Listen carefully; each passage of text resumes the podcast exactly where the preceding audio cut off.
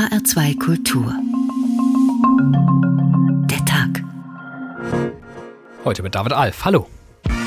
Ich darf niemandem erzählen, wie viel Geld ich für Sneaker ausgebe. Auch schon mein ganzes Leben lang nicht immer gekauft, verkauft, gekauft, verkauft. Habe ich mein Geld immer in Sneaker investiert. Jetzt seit März letzten Jahres habe ich etwa 30.000 Euro Umsatz gehabt, 10.000 Gewinn. Ich habe dem Teufel meine Seele verkauft gegen ein paar neue Nikes eingetauscht.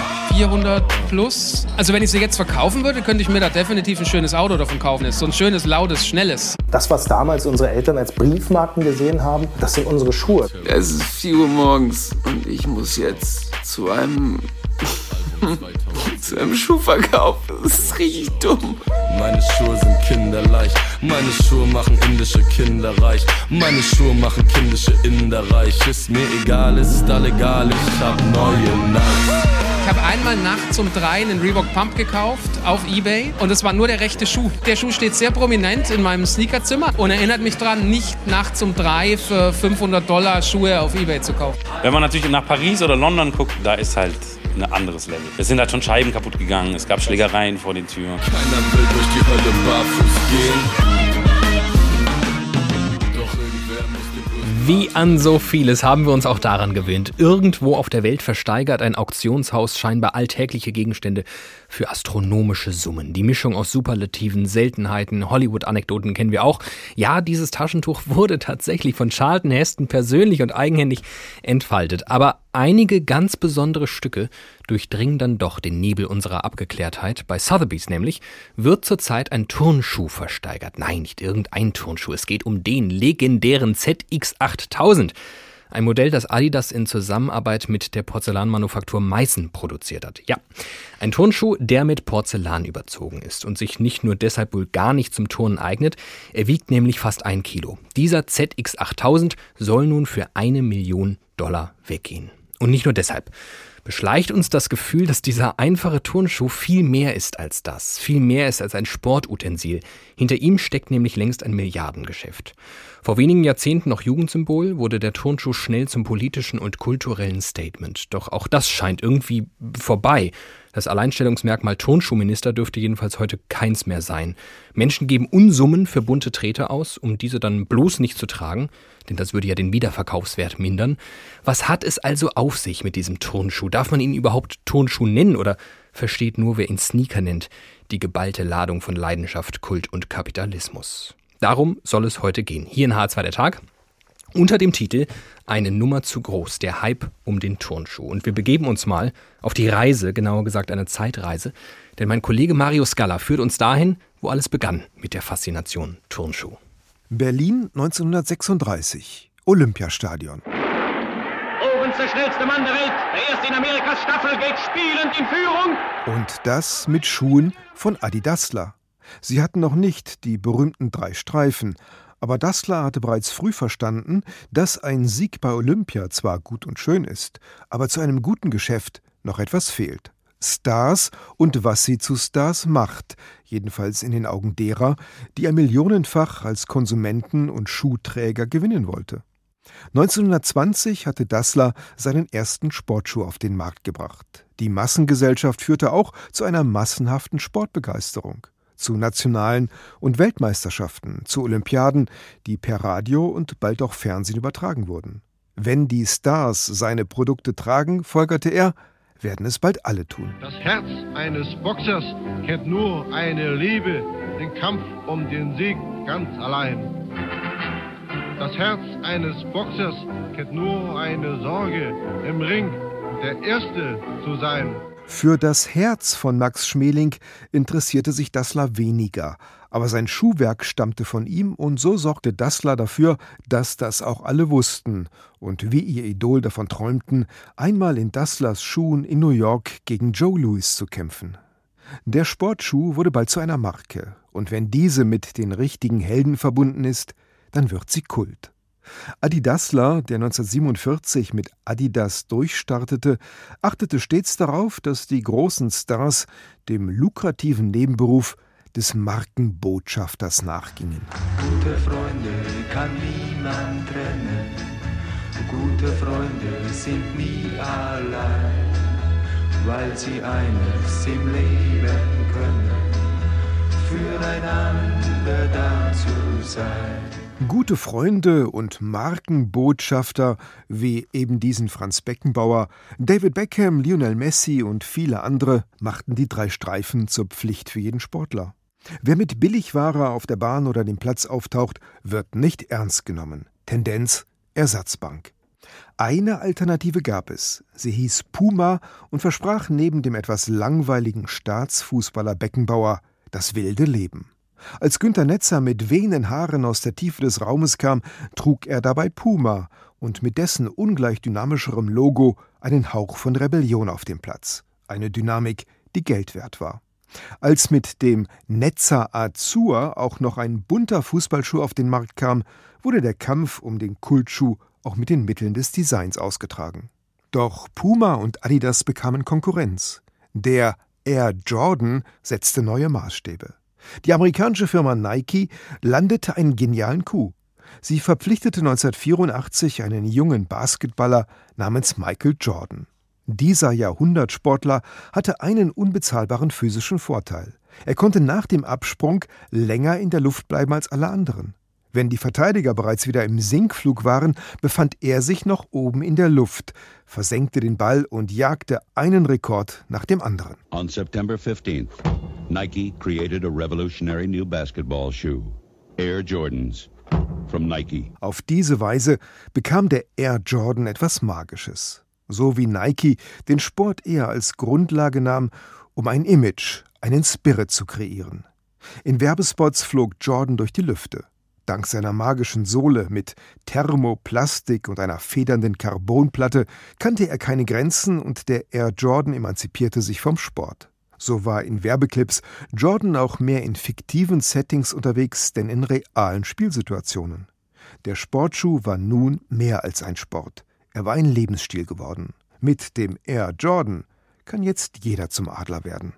Knapp 100 Euro muss man für diesen Schuh ausgeben wollen, natürlich nur für ein Standardmodell. Welche Auswüchse die Preisgestaltung und Entwicklung nimmt, darauf wollen wir natürlich auch schauen in dieser Sendung, aber uns dem Turnschuh oder eben Sneaker zunächst mal ganz akademisch nähern. Was ist das für ein Kleidungsstück, das vor wenigen Jahren noch SportlerInnen und in der Freizeit bestenfalls Jugendlichen mit Geltungsdrang vorbehalten blieb, inzwischen aber auf jeder Hochzeit und jeder Trauerfeier getragen werden kann, bei Bundesverdienstkreuzverleihungen, kurzum, immer und von jedem. Barbara Finken ist Literaturwissenschaftlerin, Modetheoretikerin und Professorin für allgemeine Literaturwissenschaft und romanische Philologie an der LMU München. Hallo, Frau Finken. Hallo. Frau Finken, was tragen Sie gerade für Schuhe? Keine Turnschuhe, muss ich Ihnen gestehen. Weil ich bin eher so auf Ballerinas, ja. Na gut, das ist, äh, das ist völlig in Ordnung, auch in dieser Sendung. Anlass für unsere Sendung ist ja ein Adidas-Turnschuh, der mit Meißenporzellan überzogen ist, so unnütz das sein mag. Ihnen dürfte das Kraft Ihres Fachgebiets ja wahrscheinlich sehr gut gefallen, oder? Ja, also ich finde, das ist eine ganz interessante und völlig absurde, paradoxe und deswegen auch so anziehende Mischung, dass wir das weiße Gold auf dem Gold äh, des Kultschuhs haben und dass das eine ja funktional ist und das andere natürlich total zerbricht und ja noch schlimmer ist als die weißen, als die gläsernen Pantöffelchen von Aschenputtel, nicht wahr? Ich meine, das ist ja irgendwie völlig unbrauchbar, aber es erhöht eben das, was Sie vorhin so schön hervorgehoben haben, nämlich dieses Kultische, ja, und wie das Porzellan von Meißen, das ist ja auch ein deutsches Kultobjekt und genauso ist dieser Tonschuh von Adidas eben auch ein Kultobjekt und so heben die sich beide in ihrer paradoxen Auskreuzung gegenseitig. Gibt es ein anderes Kleidungsstück, das es wie der Turnschuh vom Spezialanwendungsfall so in den Alltag und durch alle Generationen hindurch geschafft hat? Also ich würde eigentlich sagen, dass das ein ganz genereller Trend in unserer Modeentwicklung ist, die nämlich vom äh, funktionalen und tatsächlich vom Sport auch auf die Straße, ins Büro, äh, auf die Feste wandelt. Äh, diesem Imperativ folgend Dress Down and if you dress down, wird das denn tatsächlich kultisch. Und ich denke, das ist im Prinzip eine Entwicklung, die wir bei ganz vielen Momenten haben können. Nackte Beine bei Frauen kamen durch den Tennis, Hosen bei Frauen durch das Skifahren. Ähm, äh, das Golfhemd kommt aus dem Golfspielen und so weiter. Ja, also das ist eigentlich ein ziemlich verbreiteter äh, Trend, würde ich sagen. Wieso ist aber der Sneaker ausgerechnet der, um den sich jetzt diese, Sie nennen es selbst Kult oder auch Hype entwickelt, den man ja in dem Ausmaß, ich sag mal, bei Polohemden und Hosen bei Frauen nicht erlebt? Naja, Lacoste und so, da kommt es auch schon auf die Marke an, ja. Stimmt wohl. Und Und Aber hinter ich mein, dem Sneaker verbirgt sich schon ein Statement. Ja, hinter dem Sneaker verbirgt sich schon ein Statement, ist sehr cool, ist natürlich auch Bubble Up, ja, der Sneaker. Es waren eben die Stars, Sie haben recht, aber natürlich auch die, die Jungs in den Gefängnissen, die Outcasts, die da irgendwo in den Banlieues äh, Baseball spielen und sowas. Und insofern hat er auch noch was von Rebellion, wenn Sie so wollen, ja, die jetzt mit dem Meißner Gold natürlich vollkommen, ja, also ad absurdum geführt wird. ja. Und da sind wir nämlich schon beim nächsten Thema, denn es gibt jetzt Sneaker von Louis Vuitton. ARD-Intendanten tragen Sneaker, genauso wie Deutschrapper, aber auch meine 83-jährige Oma. Wird das Statement des Sneakers nicht verwaschen dadurch, dass jeder Sneaker trägt? Doch klar, dann kommt ja auch der nächste. So geht es immer in der Mode. Aber es dauert noch ein bisschen. Das wäre nämlich jetzt tatsächlich auch eine Frage, weil in der Mode bekanntlich es gibt immer wiederkehrende Trends, damit aber auch immer ein Abebben von Modeerscheinungen. Wie schätzen Sie da den Sneaker ein? Ich als Laie würde ja sagen, der ist doch längst darüber hinaus jedem Trend erhaben. Der bleibt doch, oder? Also der Sneaker wird auf jeden Fall ein Klassiker, genau wie der Trenchcoat. Das ist ja völlig klar. Man muss auch sagen, er ist einfach praktisch quadratisch gut. Ja, man kann damit schnell durch Städte laufen und das ist ja auch ein Vorteil. Keine Blasen, äh, erschwinglich im Gegensatz zu teuren Schuhen und wirkt hier immer noch ein bisschen downdressed. Ja. Also insofern ist das ein Klassiker geworden. Aber vielleicht ebbt so der Kult ab, könnte sein. Der Kult ebbt ganz sicher ab, aber danach kommt immer wieder was Neues. Also da kann man sich in der Mode eigentlich entspannen. Es kommt was Schönes danach. Dann sind wir sehr gespannt. Barbara Finken war das, Modetheoretikerin an der LMU München. Vielen Dank. Wir können diese Sendung über Sneaker nicht machen, ohne uns äh, dem Hip-Hop zu widmen. Auch längst über das bloße musikalische Genre hinausgewachsen, ist es quasi vollumfänglicher Lebensstil. Und zu diesem, Entschuldigung, Lifestyle gehören Sneaker definitiv dazu. Und so ist es kein Zufall, dass ein Roman, der von einer jungen Rapperin handelt, auch irgendwie von Sneakern handelt. Der Roman heißt On the Come Up. Geschrieben wurde er von Angie Thomas und wir begleiten die Protagonistin Brianna auf einen Wohltätigkeitsbazar mit Second-Hand-Mode. Ich schlendere zum Tisch mit den Schuhen. Alle sind aus zweiter Hand, mindestens. Ich schaue einfach mal nach den Damenschuhen in Größe 6. Da sehe ich sie. Der linke hat vorn an der Kappe eine kleine Schramme. Ansonsten sind sie noch so neu, dass sogar das kleine Lederschild an der Kette hängt. Tims. Ich nehme sie in die Hand. Das sind keine Fakes wie die, die ich von der Tauschbörse habe. Der kleine in die Ferse geprägte Baum ist der Beweis. Echte Tims, die bald mir gehören könnten. Ich beiße mir auf die Innenseite meiner Wange. Ich könnte sie mir nehmen, aber in dem Moment, wo ich mit ihnen rausgehe, wäre ich am Ende. Ich halte mir eine Hand vor den Mund, um nicht laut aufzuschluchzen. Ich schlucke, indem ich ganz tief Luft hole und die Tims zurück auf den Tisch stelle. Warum probierst du sie nicht an? fragt da jemand hinter mir. Ich drehe mich um. Santa versteckt seine Augen hinter einer dunklen Sonnenbrille, hat zwei goldene Eckzähne und trägt jede Menge Goldketten.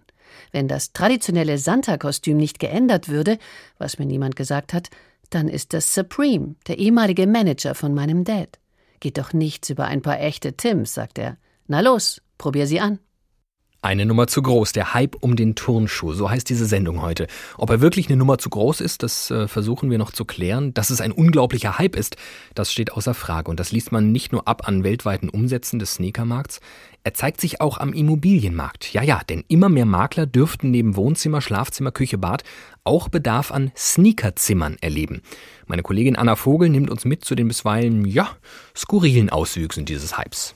Michael Pollich wohnt in Langen. Er hat kurze Haare, Sommersprossen und eine große Sammelleidenschaft. Sneaker. Ich habe ein Zimmer, was theoretisch komplett aus Schuhregalen besteht. Das stapelt sich bis zur Decke. Also ich musste jetzt schon ausweichen zu meiner Partnerin in die Wohnung, wo ich jetzt auch schon viele Kartons stehen habe. Insgesamt besitzt Pollich etwa 100 Paar Sneaker. Allerdings trägt er nur manche regelmäßig, manche selten und etwa jedes fünfte Paar bleibt bei ihm original verpackt im Schrank. Als Wertanlage erklärt er. Ich habe vor vier, fünf Jahren mir ein Paar für 170 Euro gekauft, die mittlerweile 1500 Euro wert sind.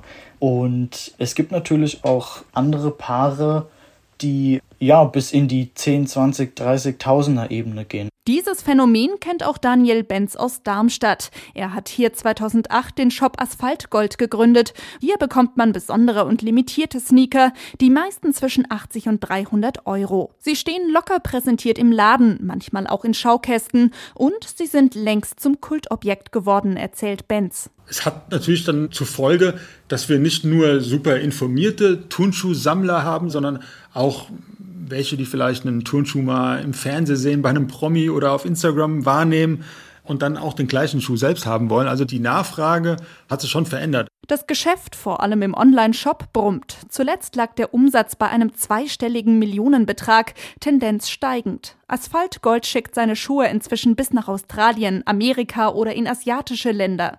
Hartgesottene Fans campen sogar tagelang in Darmstadt vor dem Shop, um ihren Schuh erstehen zu können. Dass die Sneaker teilweise aber nur gekauft werden, um sie später teurer weiterzuverkaufen, sieht Daniel Benz mit gemischten Gefühlen. Es ist natürlich auch irgendwo ein Indiz dafür, dass unsere Branche funktioniert, unser Produkt funktioniert.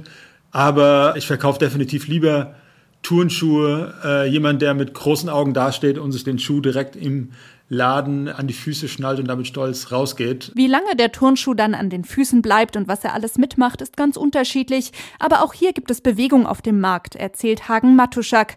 Der Berliner hat es sich zum Beruf gemacht, Sneaker zu reparieren. Als einer der ersten überhaupt. Und die Nachfrage wächst stetig. Wir haben zum einen natürlich so Sneakerheads, die ihre 8000 Euro teuren Sneaker besonders aufgehübscht haben wollen. Dann die normalen Leute, die einfach eine Verbindung zu den Schuhen haben, irgendwie emotional da dran hängen und äh, damit um die Welt gereist sind.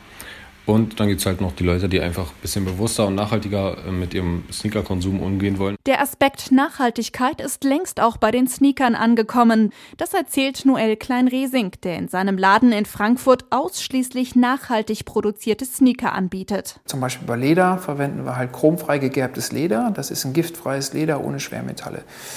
Hört sich banal an, ist total ungewöhnlich. Gleichzeitig haben wir ein äh, veganes Material, was wir verwenden, aus recycelten Plastikflaschen. Alle Sohlen, die wir haben, sind komplett recycelt. Sein großes Ziel, den Jahresumsatz von einer Million Euro, hat Klein Resing inzwischen geknackt. Es ist mehr als das Doppelte von letztem Jahr, trotz Corona. Denn auch der Frankfurter Shop setzt stark auf das Online-Geschäft und verschickt Sneaker in alle Welt. Im südhessischen Langen hat Sneakersammler Michael Pollig gerade wieder Nachschub geliefert bekommen bekommen. Dafür hat er an einer Verlosung teilgenommen. Gewonnen hat er aber keinen Schuh, sondern die Chance, einen Schuh kaufen zu können. Er schwärmt. Wenn dann dieser Karton zu Hause ankommt, das ist einfach, ja, pures Glücksgefühl. Anna Vogel war das über das Geschäft mit Turnschuhen, das sich ganz entsprechend der Logik von Angebot und Nachfrage verändert hat, seit Sneaker eine derart wichtige Rolle zu spielen scheinen.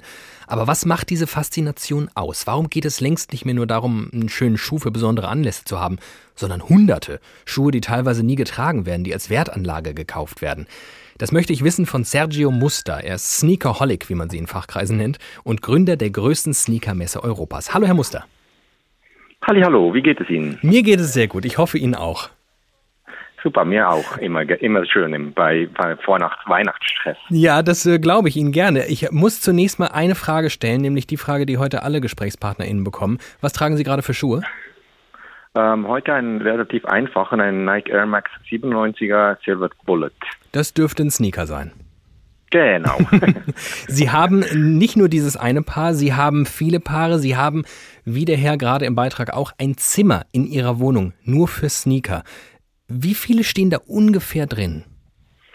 Also ganz genau habe ich ein paar Zimmer, weil oh ich das letzte Mal, wo ich gezählt habe, waren gegen die 800 Paar Turnschuhe, mhm. eben Sneakers.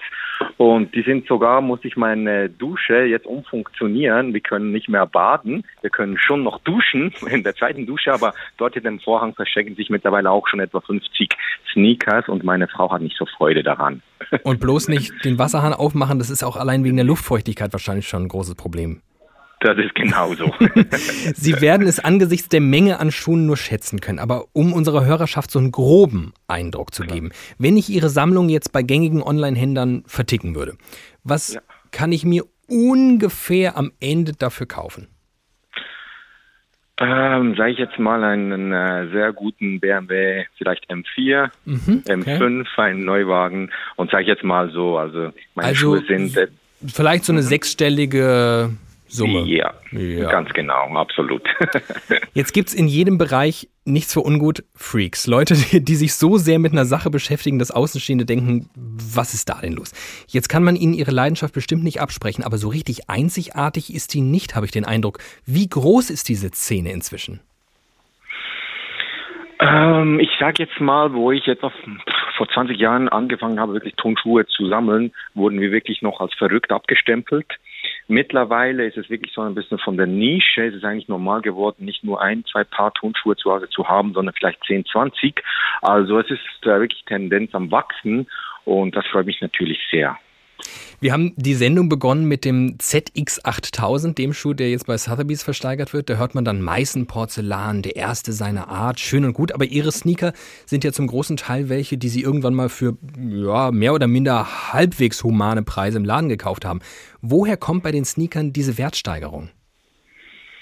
Ähm, ich glaube, das Zauberwort ist wirklich die Limitierung oftmals. Ähm, und das ist ja bei allen, allen, sage ich jetzt mal, Produkten, die wirklich limitiert sind, sei das Wein, Gemälde, Autos, ist es ja immer wieder ein bisschen das Gleiche, dass da eine künstliche Verknappung einfach geschaffen wird, dementsprechend ein höheres Bedürfnis äh, bei den Leuten, bei den Sammlern, bei den Verrückten, sage ich jetzt mal.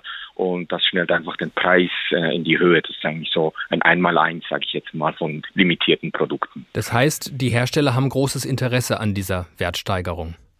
Ja, ganz klar. Also Sie könnten, also ich, ich sage jetzt mal die größeren Brands, muss ich ja keine Namen nennen, aber die könnten ja easy einfach viel mehr produzieren. Aber wieso sollten sie das? Weil dann fällt die Limitierung, da fällt auch dann eben das, das Reselling und so weiter und so fort. Also es ist wirklich im Endeffekt was ein kleiner Teufelskreis. Jetzt sind Sneaker inzwischen ja in allen Generationen und sozialen Schichten angekommen. Gefühlt jeder hat welche. Heißt es auch, jeder sollte seine Schuhe schnell einfolieren und in Vakuum verpacken und darauf warten, dass bald das ganz große Geld um die Ecke kommt? Oder worauf kommt es beim Sneaker an, ob ich damit reich werde? Nur auf die Limitierung? Nee, nicht unbedingt. Also mittlerweile, ich sage jetzt mal, vor zehn Jahren war es viel, viel, viel einfacher, da in dieses Business einzusteigen, weil es gab nicht viele. Man konnte sich easy die Kunden, äh, Kundschaft aufbauen, sage ich jetzt mal. Man kam auch viel einfacher an Turnschuhe ran. Mittlerweile geht es fast es nur noch eigentlich, dass man über die Masse geht, also eins, zwei Turnschuhe pro Monat re-zu-sellen lohnt sich eigentlich gar nicht mehr, weil es gibt große Players in dem Markt, Plattformen, Online-Plattformen, die einfach eben über die Menge dann wirklich das Geld machen, weil der Traum beispielsweise einen Sneaker für, sag ich jetzt mal 200 einzukaufen und dann für 10.000 dann weiterzukaufen, also das ist mehr ein Lucky Punch, dann spielt man besser Lotto. Was ist so eine normale Wertschöpfungsentwicklung? Was würden Sie sagen, wenn ich mir jetzt also ein limitiertes Paar, wenn ich das Glück habe, ich nenne es mal so, für 200 Euro mir ein paar limitierte Schuhe zu kaufen, mit was muss ich so ungefähr rechnen dann nach, weiß ich nicht, einem Jahr? Also ich sage jetzt mal, ähm, ich habe mit ein paar Resellern bin ich ja stetig in Kontakt und mittlerweile muss man das schon innerhalb drei Tagen eine verticken, oftmals, damit man, sage ich jetzt mal, zwischen 50 bis 150 Euro da mal ein Plus erzielt. Das heißt, wenn ich zu lange warte, wird es auch schon wieder quasi verringert sich der Gewinn? Ja, ich sage jetzt mal generell ja. Natürlich gibt es immer Ausnahmen im Game. Aber mittlerweile, es gibt einfach so viele, die das dann auch das schnelle Geld wittern und dann, das treibt einfach dann den Preis logischerweise oder den Profit besser gesagt, treibt es dann auch nach unten. Jetzt habe ich noch eine letzte Frage. In der Redaktion herrschte ja. etwas Unklarheit darüber, inwiefern nun das Wort Turnschuh und Sneaker synonym verwendet werden äh, kann. Sie als Experte können nun hoffentlich endgültige Klarheit schaffen. Sind alle Sneaker Turnschuhe? Sind alle Turnschuhe Sneaker oder verstehen Sie unter Turnschuhen was ganz anderes?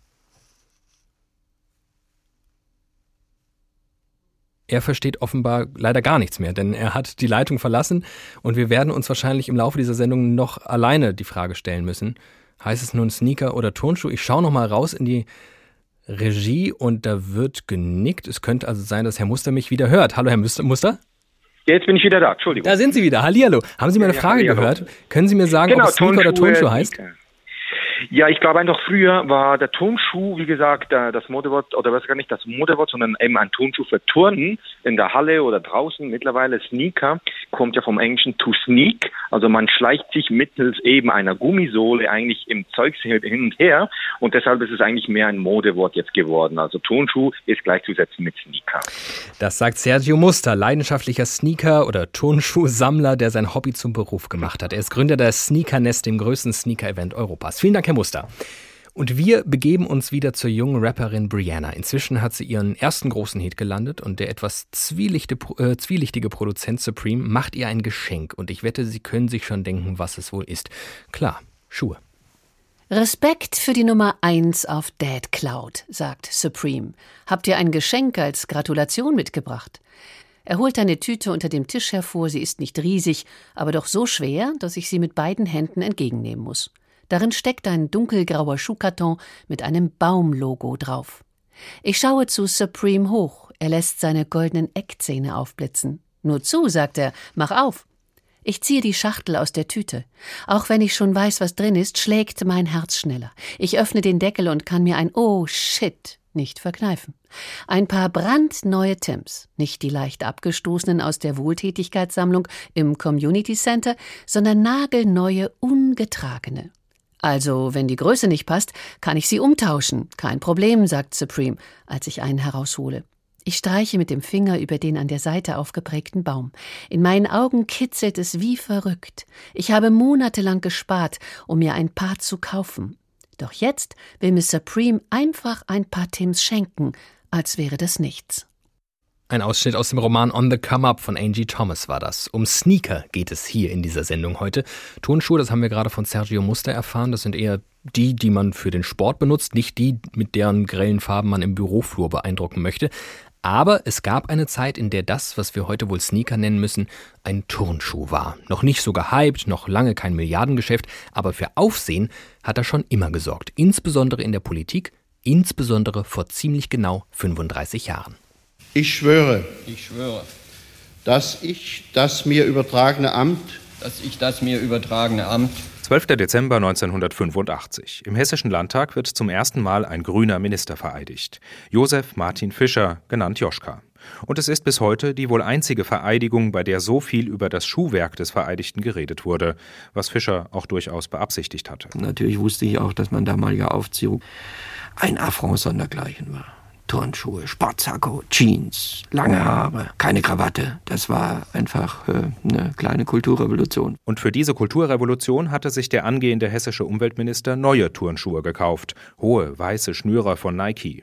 Alt wurden sie nicht. Ja, da sehen Sie mal, wie bedeutend solche Treter sein können. Das zeigt äh, das Ausmaß von Symbolik. Also es wird ja oft unterschätzt. Aber ich habe sie einmal getragen und dann nie wieder. Wir sind die Turnschuh-Generation.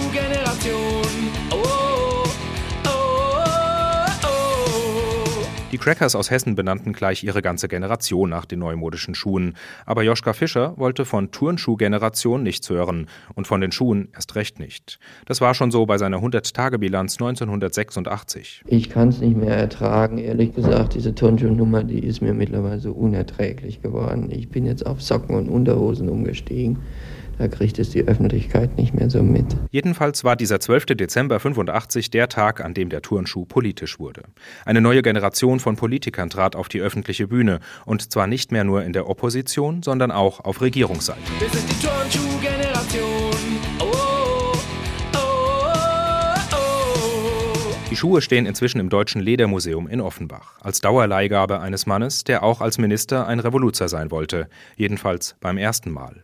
Denn als Joschka später Bundesaußenminister und Vizekanzler wurde, sah man keine Turnschuhe mehr an ihm. Auf diplomatischem Parkett bewegte sich ein gereifter Fischer mit Anzug, Weste und Halbschuhen. Eine Verwandlung, die auch Roland Koch auffiel, damals Ministerpräsident von Hessen. Aus den Turnschuhen wurden richtige Schuhe, aus dem Pullover wurde ein Jackett, äh, aus dem offenen Hemd wurde ein Hemd mit Krawatte und so entstand der heutige Bundesaußenminister AD. Wir sind die Turnschuh-Generation.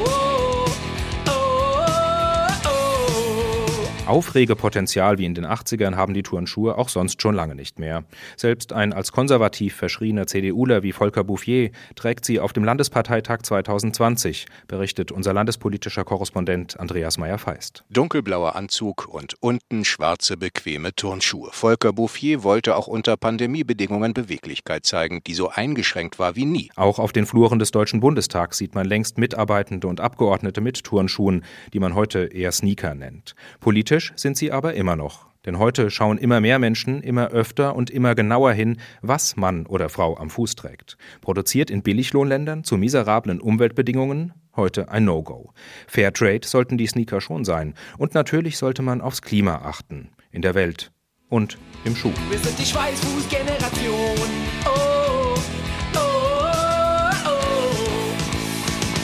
Das war ein Beitrag meines Kollegen Christoph Schelt. Ja, das hätte sich wohl niemand erträumen lassen, wer sich vor 35 Jahren noch über die falsche Schuhwahl bei Amtseinführungen echauffierte.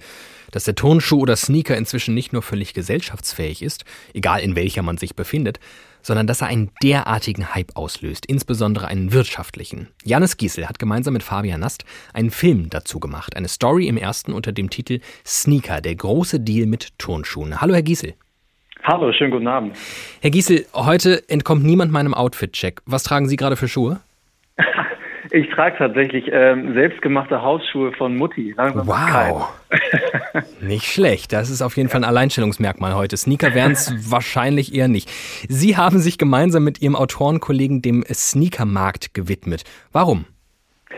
Äh, ja, das ist tatsächlich, äh, wie so oft, kam das so ein bisschen aus dem privaten Umfeld. Also ich habe im erweiterten Bekanntenkreis halt Leute, die sich sehr mit diesem Thema auseinandergesetzt haben. Und da war dann einer, der gesagt hat, er macht sich jetzt selbstständig und konzentriert sich nur noch darauf, Sneaker-Fakes äh, als äh, zu identifizieren.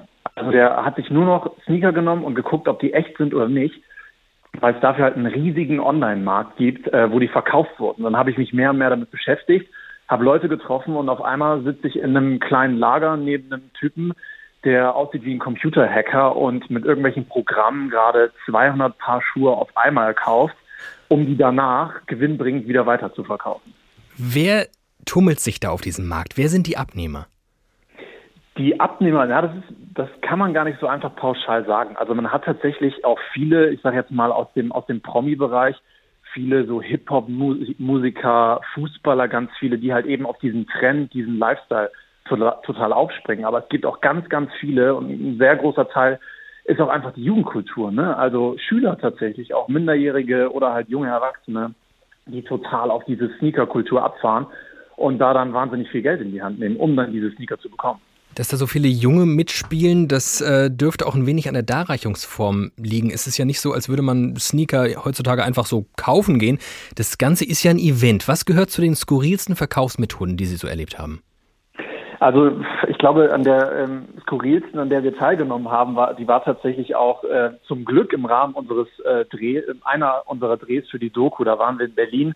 Da hat ein äh, bekannter Sneakerladen, ein ganz kleiner Laden eigentlich, aber in der Szene total bekannt, hat halt eine, eine Schnitzeljagd veranstaltet und da durften dann die die ersten 23 Leute, die ähm, zu einer bestimmten Zeit an einem bestimmten Ort waren, durften dann diesen äh, super limitierten Jordan Sneaker von Michael Jordan, so ein so eine Sneakerreihe, durften die ausgraben auf einer, auf einer Baustelle einfach. Und dafür, da sind die Leute durchgedreht. Also da kam am Ende die Polizei, das Ordnungsamt, das ist komplett eskaliert, weil da hunderte von Leuten auf Fahrrädern, mit Autos, mit Rollern diese Straße lang geprescht sind und alle da sein wollten. Also Wohlgemerkt, wir reden hier nicht von Menschen, die einfach auf einem Feld Dinge ausgraben und sie dann behalten. Die haben die dann trotzdem schon noch bezahlt. Die haben die noch bezahlt, ja. Es gibt immer wieder jetzt ähm, sogenannte Raffles, also Gewinnspiele. Und da gewinnt man nicht etwa den Schuh, man gewinnt das Recht, den Schuh zu kaufen. Man muss immer noch den normalen Preis zahlen.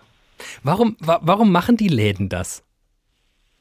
Naja, die Läden, die, ähm, für die ist es natürlich insofern gut, die machen sich einen Namen in der Szene. Ne? Also das, das zählt total auf deren Marke ein. Dieser ganze Hype, der um diese Sneakerwelt geschaffen wurde, der strahlt dann auf die Läden ab die kriegen eine größere Bekanntheit und sind eben dadurch kriegen die natürlich dann auch Laufkundschaft. Die Leute gehen da rein und sagen, hey, hier kriegt man auch den so und so seltenen Sneaker. Und das strahlt natürlich auf die anderen Verkäufer ab. Wer sich dann durch diese Schnitzeljagden gekämpft hat, für äh, viel Geld dann am Ende ein paar Schuhe gekauft hat, der scheint aber in weiten Teilen gar kein Interesse daran zu haben, die wirklich zu tragen. Sie sind so eine Wertanlage geworden, werden teilweise also sofort wiederverkauft. In anderen Branchen würde so ein Schwarzmarkt mit Mondpreisen für Ärger bei den Herstellern sorgen. Im Sneakerbereich scheint das im Gegenteil fast erwünscht zu sein.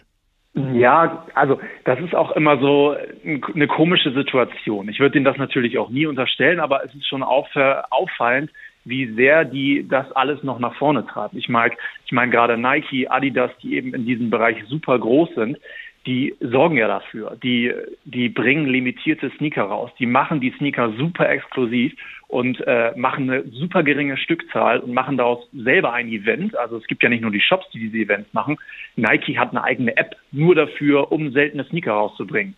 Da muss man sich anmelden. Also das ist ein Riesenaufwand und das zahlt natürlich auch auf deren, deren Marke ein. Ne? Und mitmachen tun, das haben Sie gerade selbst äh, beschrieben, Leute, die man zumindest jetzt im legalen Graubereich verorten würde, sage ich es mal vorsichtig. Ähm, auf diesem Wiederverkaufsmarkt, da gibt es also Menschen, die professionell Sneaker automatisiert aufkaufen, weiterverkaufen, den Preis dadurch auch künstlich in die Höhe treiben, aber mittendrin diese ganzen sehr, sehr jungen Menschen. Sehen Sie da eine Gefahr?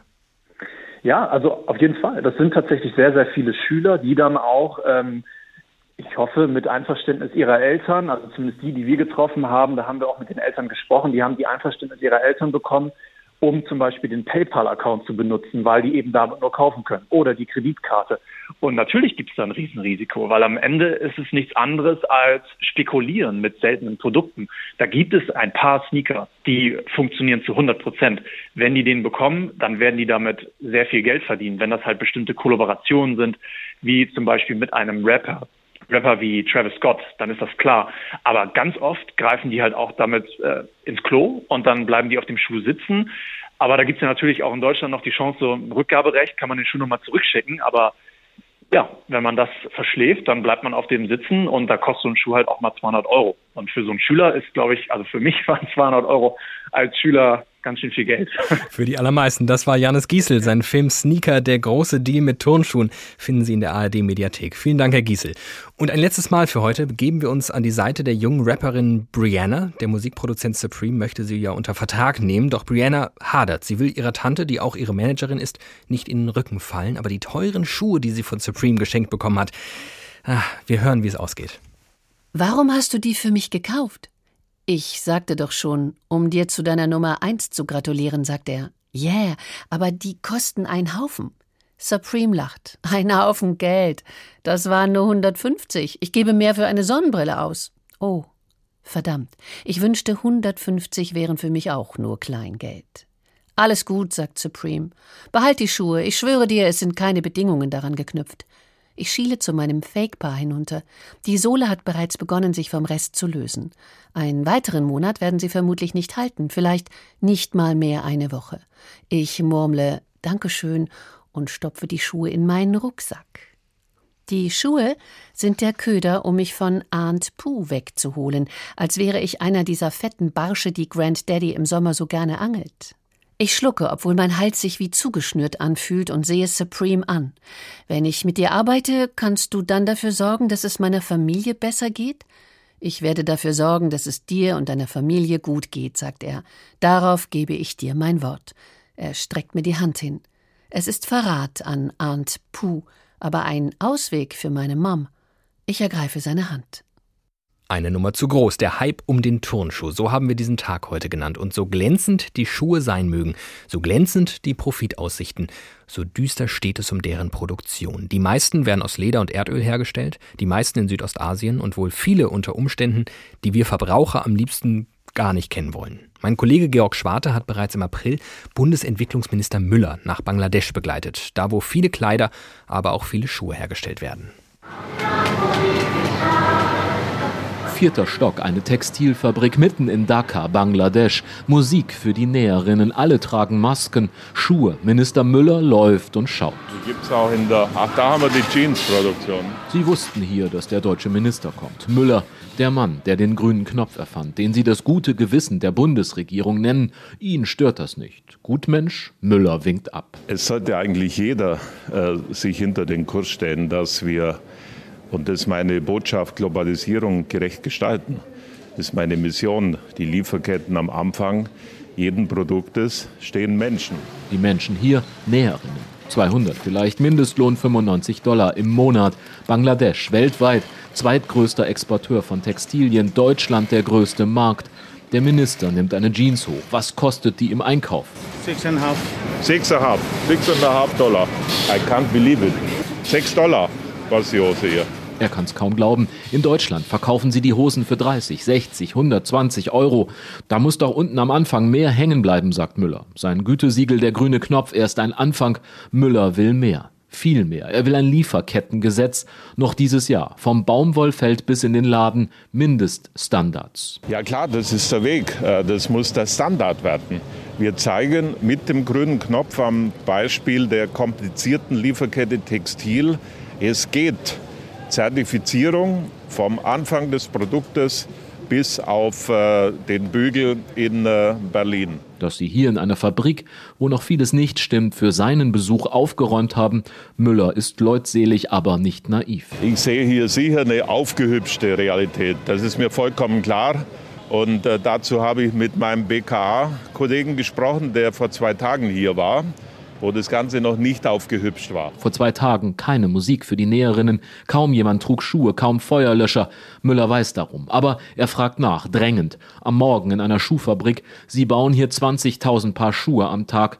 Schuhe für Aldi, Deichmann. Was kosten die im Einkauf, will Müller wieder wissen. I don't have exact, but it definitely varies, uh, as you know, with the different item, with the components. Five, six, seven dollars.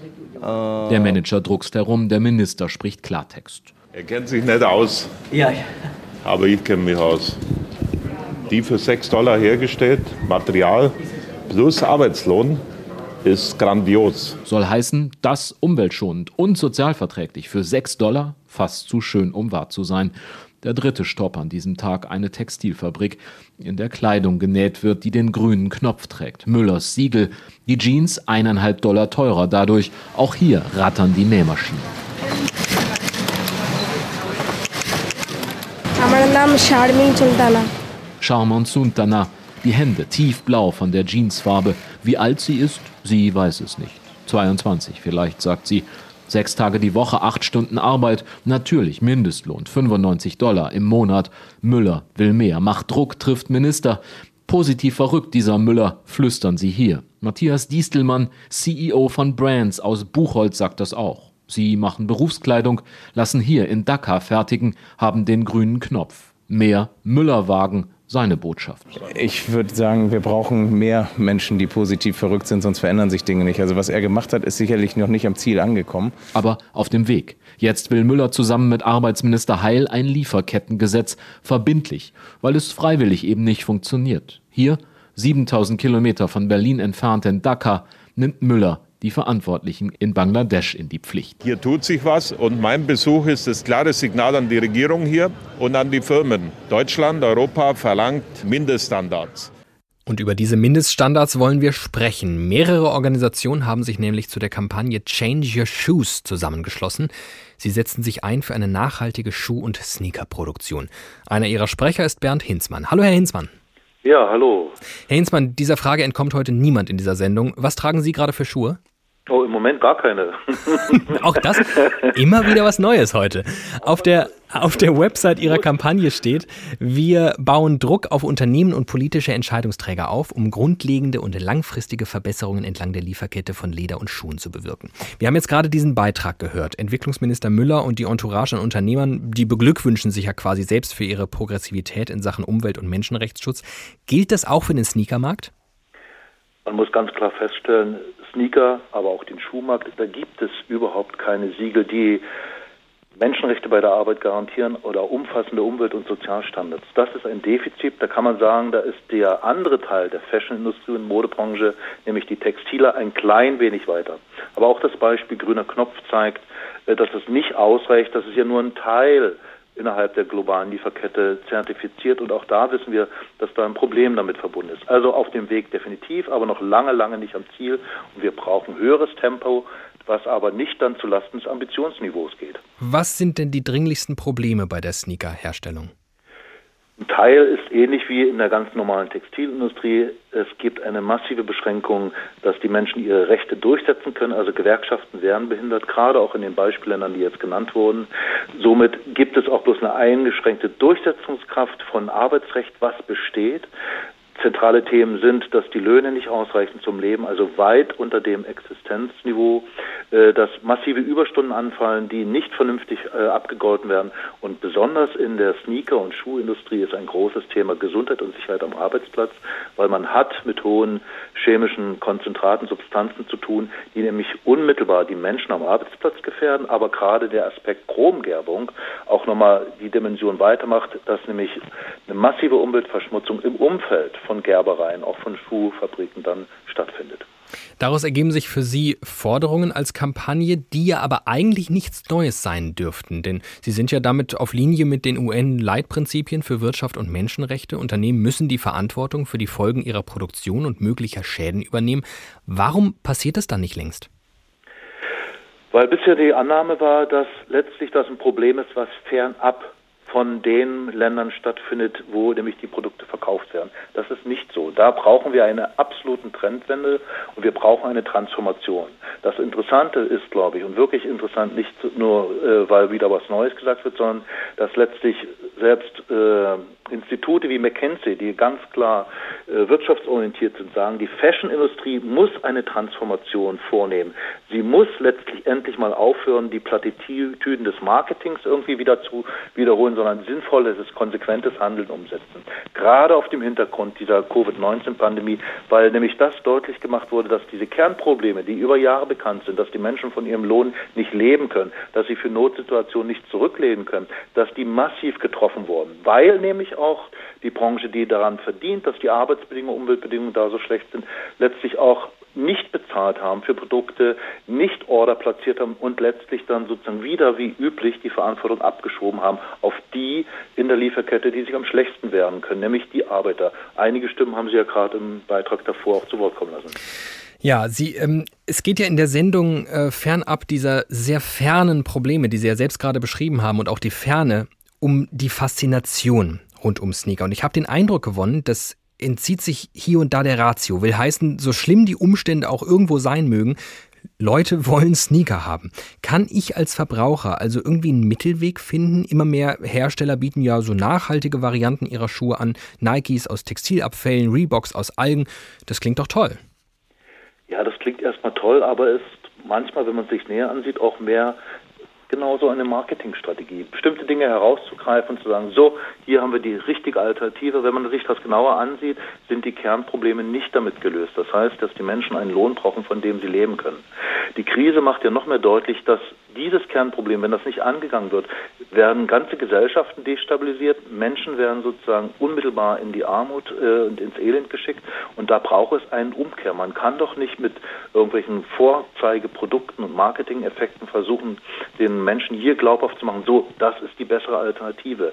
Da ist auch, glaube ich, schon unterdessen bei den meisten Menschen neben dem Interesse, ich will einen schicken Sneaker haben, auch mehr gereift, dass sie sagen, wir wollen beispielsweise ein Lieferkettengesetz. Deswegen haben Organisationen wie Inkota da auch massiv dafür Initiative ergriffen für ein Lieferkettengesetz. Wir das bedeutet, Unternehmen haften für sämtliche Schäden innerhalb der Lieferkette. So ist es ja nicht ganz. Die, die Unternehmen müssen, wenn man diese Menschenrechte für, äh, bei der Arbeit nimmt, müssen sie für bestimmte Dinge Haftung übernehmen, wenn sie beispielsweise keine Risikoanalyse machen, wenn sie die bekannten, über Jahre bekannten Kernprobleme nicht vernünftig angehen und abstellen. Das ist ja das Innovative an diesen UN-Leitprinzipien, die Sie gesagt haben, und das auch das Innovative, dass die Bundesregierung und auch die Europäische ähm, Union an der Stelle vorpreschen will und sagen, wir brauchen da klare Regeln und es reichen nicht bloß einzelne Siegel und einzelne Unternehmen, die was Positives machen oder die mal ein einzelnes Produkt mit Schuhsohlen aus Algen oder sowas auf den Markt bringen lösen, sondern die Kernprobleme und die massiv eben umweltverschmutzend sind, energieintensiv, die verschwenderisch sind, die eine massiv negative Auswirkung auf das Klima haben auch. Äh, das muss umgekehrt werden. Und da braucht es ein Lieferkettengesetz und da braucht es auch viele Menschen, und das erleben wir, das nimmt zu, die eben sagen, wir brauchen eine klare Regulierung, ein Lieferkettengesetz, was letztlich die zur Verantwortung zieht, wo sie auch eine Verantwortung haben. Das heißt mhm. nicht, dass man für jede Sache verantwortlich gemacht wird. Jetzt verstehe ich hinter dem Namen Ihrer Kampagne durchaus aber auch einen Appell an mich selbst, Change Your Shoes. Ja, würde ich ja gern, aber Sie haben selbst gesagt, es gibt kein Siegel. Worauf kann ich achten, wenn ich jetzt mir neue Schuhe kaufe? Das ist ganz klar, wo einzelne Menschen, die jetzt einen Sneaker haben wollen, der fair und ökologisch korrekt hergestellt ist, äh, dass man da auch eine Regelung braucht, und zwar eine politische. Letztlich eine Aber abseits von der politischen Regelung, wenn ich jetzt ja, morgen haben, mir einen neuen Schuh kaufen möchte, was keine, tue ich dann? Keine Klarheit, weil eben auch eine schlechte Verbraucherinneninformation besteht. Äh, man kann natürlich in diesem Alternativspektrum ein bisschen gucken, was schreiben die auf ihrer Website, wie viel ist davon tatsächlich öko und fair und da beginnt schon wieder der Dschungel, dass es nicht ganz klar ist. Also wir werden letztlich ein bisschen in Stich gelassen äh, von Unternehmen, aber auch von der Politik, die da klare Regeln schaffen kann, nämlich eine vernünftige Verbraucherinformation und Kennzeichnung. Und zwar, dass auch die Unternehmen nachweisen, transparent, dass tatsächlich alles in Ordnung ist in Sachen Arbeitsrechte, Menschenrechte und Umweltstandards. Und da müssen wir hin. Und da freut es mich umso mehr, dass Change Your Shoes eben nicht nur die Frage stellt, ja, wie kann ich alternativ einkaufen, äh, dass Menschen eben Change Your Shoes deswegen unterstützen, wo es da um eine grundsätzlichere Regelung geht, die mehr Auswirkungen hat als nur eine kleine Kaufalternative. Und am Ende ist es wohl doch der Gesetzgeber, der den nächsten Schritt gehen muss. Wortspiele mit Schritten und Sneakern verbieten sich an dieser Stelle. Bernd Hinzmann hat mit uns über das gesprochen, was abseits der schillernden Sneakerwelt passiert. Vielen Dank für das Gespräch und vielen Dank Ihnen fürs Zuhören, wobei meine kleine privatempirische Studie steht ja noch aus. Vier Gesprächspartnerinnen und Partner hatten wir heute, davon hat nur einer Sneaker getragen, aber am Ende ist es dann total repräsentativ. Denn einer von vier verkauften Schuhen in Deutschland ist ein Sneaker. Und das gehört aber trotzdem zum Selbstverständnis als transparente Redaktion hier. Auch ich trage heute Sneaker angeblich aus Textilabfällen, aber wer weiß das schon. Kleiner Servicehinweis noch, die Auktion um den meisten Sneaker, die läuft.